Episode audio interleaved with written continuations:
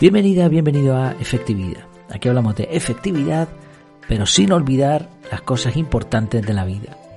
Y hoy vamos a hablar de algo que, tiene mucho que ver con eso. El título es La relación entre comer menos y la productividad personal o efectividad personal. Bueno, he, puesto el título un poco para, para intentar representar de lo que voy a hablar. Pero ante todo, mm, una advertencia o como una, una aclaración. No es nadie mejor o peor persona por su aspecto físico. Quiero aclararlo desde el principio porque no quiero que nadie piense que con este episodio estoy hablando mal de, las personas que, tienen sobrepeso, son obesas. No, una cosa es el aspecto físico, que puede tener cierta relación con la forma de ser, pero puede, puede que no, puede que sea lo contrario.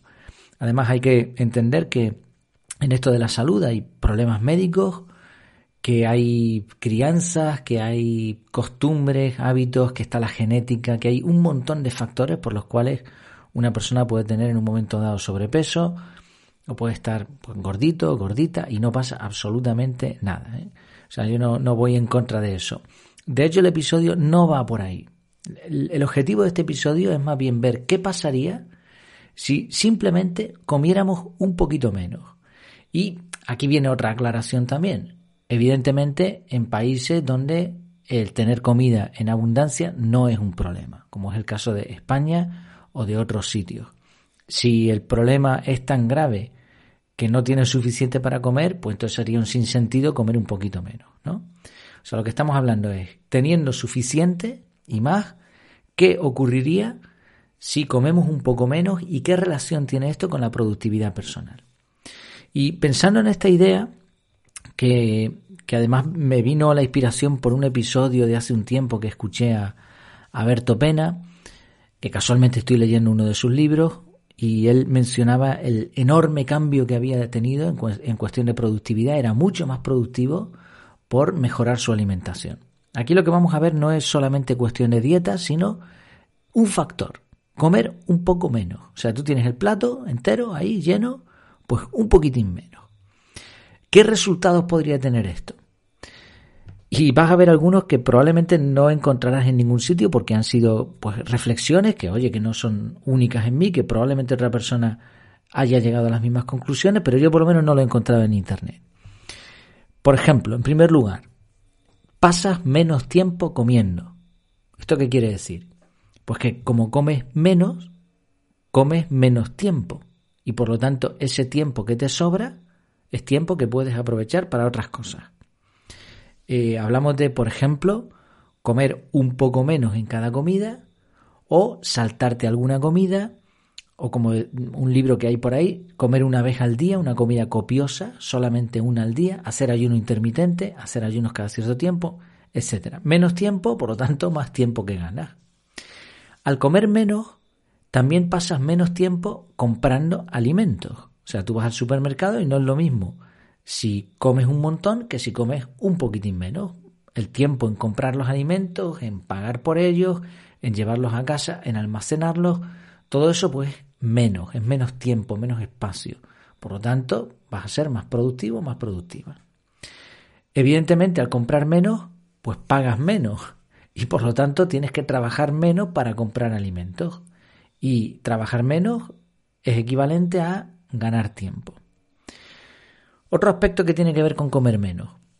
Está demostrado que cuando comemos menos y estamos en buen estado físico, mm, por, consecuencia de, comer, pues no, no tanto como se come en una sociedad industrializada como son las nuestras, pues que comemos demasiado, ¿no? Muchas veces. Bueno, si comemos menos, vamos a tener mejor salud. Y por lo tanto, vamos a pasar menos tiempo en el médico más tiempo, o sea, vamos a ser más productivos, ¿no? Porque ir al médico, pues es un fastidio. Menos tiempo comprando medicamentos. Menos tiempo comprando medicamentos envuelve más tiempo de productividad. Y, y como decíamos antes, menos dinero que tienes que gastar, menos tiempo trabajando para comprar alimentos. Vale, hablemos de la ropa. Si, si estás más delgado, más delgada, evidentemente, como consecuencia de comer menos, evidentemente la ropa va a ser de una menor talla. y no vas a tener que estar cambiando de talla constantemente porque te vas a, mantener en tu peso ideal. ¿Y eso qué quiere decir? Bueno, las tallas muy grandes sabemos que tienen un sobrecoste, pero además más tiempo para encontrarlas. Eso que ahorramos también. Y como no tenemos que estar cambiando de talla, menos tiempo comprando ropa. Y una vez más, menos tiempo trabajando para comprar ropa. Llevamos ya aquí unos cuantos factores y tengo que decir que son son detallitos pequeños, pero si lo miras a lo largo de muchos años, estamos hablando de bastante tiempo que hemos ahorrado. Otra consecuencia de no estar en sobrepeso, de, comer menos y por lo tanto estar en un peso ideal, es que nos vamos a mover mejor, somos más ágiles, más rápidos. Los movimientos que vamos a hacer nos van a consumir menos tiempo. Otra consecuencia más, vamos a tener más autoestima más motivación y por lo tanto mejores resultados. Encontré un montón de estudios al respecto. Que bueno, que, puede haber estudios para demostrar casi cualquier cosa, pero parece que hay un consenso en que cuando una persona está en su peso ideal va a tener más autoestima. Porque, oye, nos guste más o nos guste menos, cuando nos miramos al espejo, pues ahí mm, nos vamos a gustar o nos vamos, o nos vamos a odiar un poco, ¿no? Y es verdad que hay personas que han sido capaces de, como de aceptar su condición y decir, bueno, pues yo soy gordito, soy gordita, mm, podría mejorarlo, pero oye, ¿qué quieres que te diga? Pues, pues, pues ya está, esto es lo que hay, ¿no? Y hay personas que lo llevan muy bien y su autoestima no está afectada. Pero también hay otras muchas cuya autoestima podría estar mejor si comieran un poquitín menos y por lo tanto estuvieran mejor, ¿no? Tuvieran, tuvieran un peso ideal. Como decíamos antes, ojo, que, nadie se ofenda, que no va por ahí el episodio. O sea, no estamos criticando a la persona que tenga sobrepeso porque puede haber un montón de factores. Estamos hablando de el resultado de comer un poco menos cada día. Más autoestima, decimos, más motivación, por lo tanto el trabajo va a salir mejor, los resultados van a ser mejores, trabajaremos más rápido, etc. Hay otro factor aquí que aprendí por un amigo que tenía muchísimo sobrepeso pero muchísimo. Además tenía muchos problemas de salud y él entendía que, una de las cosas que tenía que hacer era comer menos. Y aprendí de él, era una persona súper inteligente, muy capacitado, una persona, un vendedor nato. Pero ¿qué pasó? Que él sabía que en determinados entornos otras personas le rechazaban por su aspecto físico, que no está bien, evidentemente. Pero la realidad es que tenía menos oportunidades por ese aspecto físico. Si comiendo menos hubiese tenido un mejor aspecto físico, hubiese ganado más oportunidades, por lo tanto hubiese sido más productivo. Y por último, literalmente está demostrado que comer menos da más tiempo al vivir más años. Y o sea, la productividad se basa muchas veces en ahorrar tiempo. Pues imagínate cuán productivos podemos ser si conseguimos, gracias a esto, vivir más años. Sí, son algunos factores. Podría meter más, pero algunos ya serían absurdos, ya serían tan insignificantes que aunque sumarían a lo largo del tiempo, pues tampoco vamos a ir a, a, tanto detalle. Repito, no es que seamos mejores o peores personas por comer más o menos. Puede tener relación, pero igual no la tiene, ¿eh? no tiene absolutamente ninguna. Y no podemos juzgar a las personas porque no las conocemos. Entonces la cuestión aquí, el objetivo de este episodio es que si te fijas, un pequeño cambio, un pequeño cambio, repetido muchas veces, da resultados espectaculares. Lo repito, un pequeño cambio, repetido muchas veces, da resultados espectaculares. A veces nos enfocamos en conseguir ser, ser, personas más efectivas en determinadas áreas de nuestra vida que por mucho que las mejoremos, no van a dar un gran resultado.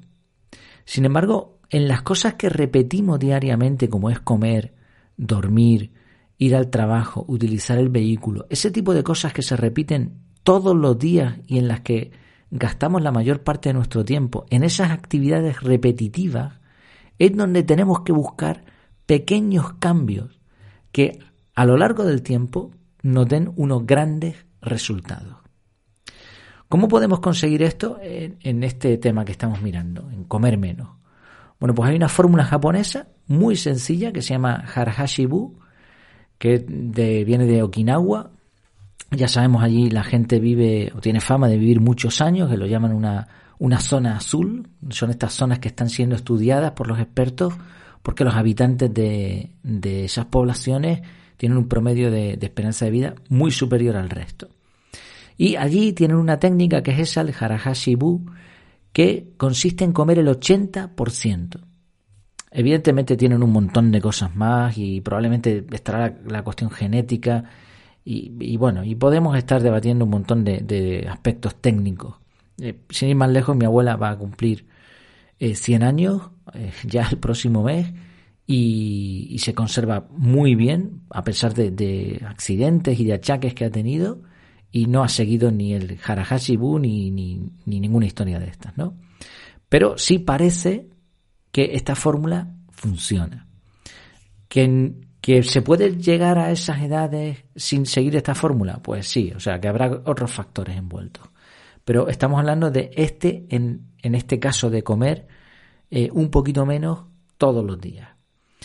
Y el 80% es lo que ellos recomiendan. Entonces, cuando ya estés saciado al 80%, antes de estar saciado al 100%, deja de comer. O, dicho de otra manera, deja de comer un poquito antes de que estés lleno, de que estés llena. Y, esto da resultados como los que hemos mencionado antes y también está sustentado por un montón de estudios. Hay otras formas de comer menos que ya mencioné antes, como sería el ayuno intermitente, comer una vez al día, ayunos de 24 horas cada cierto tiempo, que curiosamente son costumbres perdón, que se me lengua la traba, costumbres ancestrales que están incluidas en la mayoría de las religiones que más tiempo llevan en la historia en la vida. Esto en el libro Antifrágil mencionaban que si algo ha funcionado por tanto tiempo, por algo será. ¿no? Bueno, ¿y cómo podemos conseguirlo? Ya sabemos mm, cómo hacerlo, pero mm, vale, tenemos la idea en la práctica.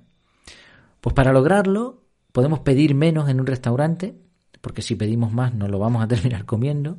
Podemos comprar menos en el supermercado, que lo mencionamos también antes en la lista, la lista de cosas ¿no? que, que influyen porque si compramos mucho y tenemos de todo en los armarios de casa, pues tenemos donde recurrir.